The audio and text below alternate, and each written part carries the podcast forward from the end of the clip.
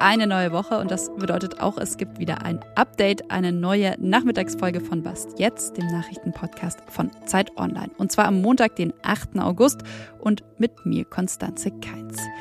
Wir sprechen unter anderem über die vereinbarte Waffenruhe zwischen Israel und dem islamischen Dschihad und fragen, wie eng ist eigentlich die Verbindung der Terrororganisation zu Iran? Außerdem schauen wir auf die USA, wo der Senat ein, ja, wie Sie es nennen, ein historisches Gesetz verabschiedet hat. Und Schröder beschäftigt uns wieder. Der darf SPD-Mitglied bleiben. Redaktionsschluss für diesen Podcast ist 16 Uhr.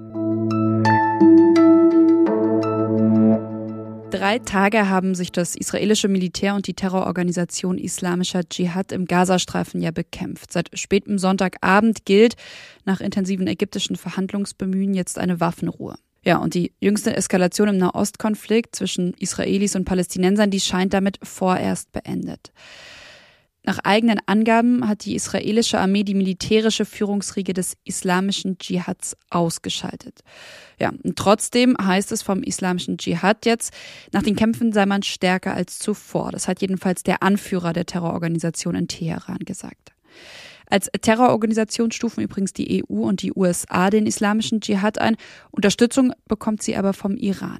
Peter Lintel von der Stiftung Wissenschaft und Politik forscht zu genau diesem Thema. Und damit hallo an Sie, hallo Herr Lintel. Hallo, ich grüße Sie. Eigentlich kontrolliert ja die palästinensische Hamas den Gazastreifen. Welche Rolle hat denn der islamische Dschihad dort? Welche Rolle spielt er dort? Na, der islamische Dschihad ist, wie der Name schon sagt, auch eine islamische, islamistische Gruppierung, die nochmal dahingehend radikaler als die Hamas ist, dass sie wesentlich stärker noch Israel ablehnen, Israel eindeutig bekämpfen wollen, das ganze Land für sich beanspruchen, noch stärkere Beziehungen zum Iran haben und jede Vorstellung von Frieden mit dem Staat Israel kategorisch ablehnen. Also kurz gesagt, sie positionieren sich rechts von Hamas, was den Kampf für ein ganzes Land Palästina betrifft, für die palästinensische Sache, wie sie es formulieren, und das führt zur kategorischen Ablehnung des Staates Israel. Jetzt haben Sie den äh, Iran schon angesprochen, der ja eben den islamischen Dschihad unterstützt. Wie eng ist denn diese Verbindung? Die Verbindung ist relativ eng. Die Finanzierung stammt aus Teheran, auch die Ausbildung unterschiedlicher Truppen wird von Iran weitestgehend geleistet, oftmals im Ausland, oftmals in Iran oder auch in Syrien und auch Waffen oder zumindest Materialien werden indirekt durch den Iran geliefert. Das heißt, hier gibt es schon eine relativ enge Verbindung, wesentlich enger als ähm, die von der Hamas zum Iran. Und was bedeutet das jetzt für die Region? Also man muss hier zwei Dinge sehen. Erstens mal die innerpalästinensische Sache und zweitens die regionale Sache. Regional ist es so, dass Israel ja in den letzten, im letzten Jahr ungefähr seine Iran-Strategie geändert hat und jetzt viel mehr direkte Schläge gegen den Iran verübt. Und umgekehrt der Iran natürlich versucht, meistens durch sogenannte Proxys ähm, zurückzuschlagen. Und äh, der islamische Dschihad ist quasi einer dieser Proxys. Proxys im Sinne von Stellvertreter? Proxys im Sinne von Stellvertreter, Proxys im Sinne von äh, verlängerten Arm, auch wenn der Dschihad nicht identisch mit dem iranischen Regime ist, aber durch den Dschihad kann der Iran vor Ort agieren, auch wenn der Dschihad nicht so glasklar ein Proxy ist wie etwa Nasrallah oder die Hisbollah. Gleichwohl muss man aber sagen, dass der Dschihad im letzten halben Jahr, im letzten Jahr stärker geworden ist und größere Bewegungsfreiheit in Gaza und auch im Westjordanland bekommen hat, liegt auch ganz elementar an der Schwäche der palästinensischen Autonomiebehörde. Das macht es möglich, eben, dass radikale islamistische Gruppen hier freier agieren können. Alles klar, vielen Dank für das Gespräch, Herr Lintel. Sehr gerne. Gerhard Schröder agiert seit vielen Jahren schon als Geschäftsmann und wir sollten damit aufhören, ihn als Elder Statesman, als Altkanzler wahrzunehmen. Er verdient sein Geld mit der Arbeit für, für, für russische Staatsunternehmen. Ja, das hat SPD-Chefin Saskia Esken im April gesagt. Seit heute Mittag aber ist klar, damit hat er nicht gegen die Parteiordnung verstoßen. Der Altbundeskanzler darf Parteimitglied bleiben, zumindest erstmal. Wegen seiner Nähe zu Putin und zur russischen Öl- und Gaswirtschaft wollten Teile der SPD ihn ja aus der Partei werfen. Von der zuständigen Schiedskommission hieß es jetzt aber, wie gesagt, ein Verstoß gegen die Parteiordnung könne nicht nachgewiesen werden. Zwei Wochen haben die Beteiligten nun Zeit, Berufung einzulegen. Any attack to a nuclear plant is a suicidal thing.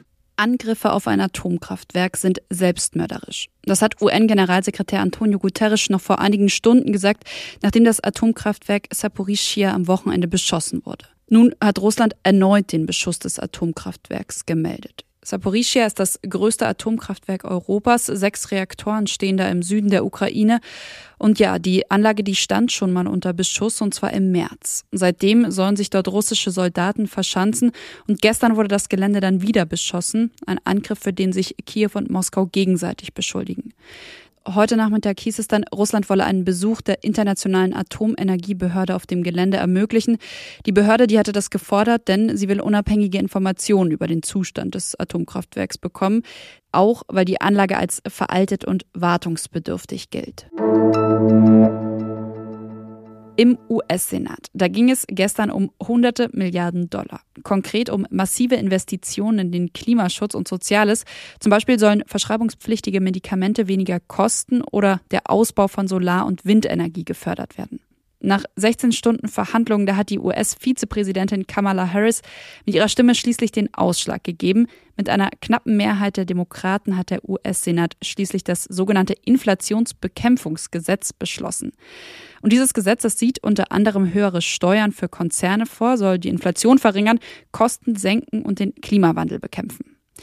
Warum die Regierung selbst von einem historischen Gesetz spricht, dazu hat mir Rike Havertz, internationale Korrespondentin von Zeit Online, eine Sprachnachricht aus den USA geschickt. Das Paket wird in den USA als eine Initiative verkauft, die die Inflation bekämpfen wird.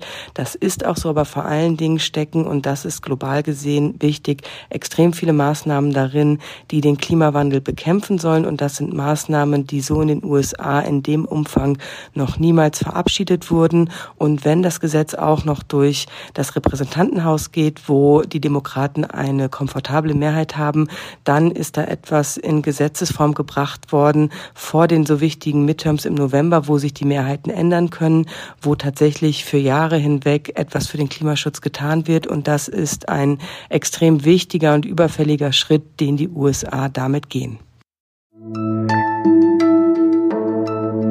Was noch? Welche Taube fliegt am schnellsten von Südfrankreich nach Belgien? Ja, schon vor ein paar Tagen, da startete dieser Wettkampf bzw. Wettflug in Südfrankreich. Jetzt aber sind tausende Vögel verschwunden. Schuld daran ist ein Sturm, wegen dem die Vögel aus Versehen nach Deutschland statt nach Belgien geflogen sind. Eigentlich nutzen die Tiere nämlich, davon gehen zumindest Forscherinnen und Forscher aus, das Magnetfeld der Erde und ihren Geruchssinn zur Orientierung die Brieftauben, die sich jetzt da verflogen haben, die könnten in den nächsten Tagen den Weg zurück in ihre Heimat finden. Die meisten aber, davon gehen die Besitzer und Besitzerinnen aus, die scheinen verloren. Falls Sie also eine verwirrte Brieftaube sehen, dann zeigen Sie doch bitte den Weg nach Belgien. Und das war's von Was jetzt an diesem Montagnachmittag. Kommen Sie weiterhin gut in und durch diese neue Woche und schreiben Sie uns gerne, wenn Sie möchten, an wasjetzt.zeit.de. Wir freuen uns wie immer über Mails, Anregungen und Kritik.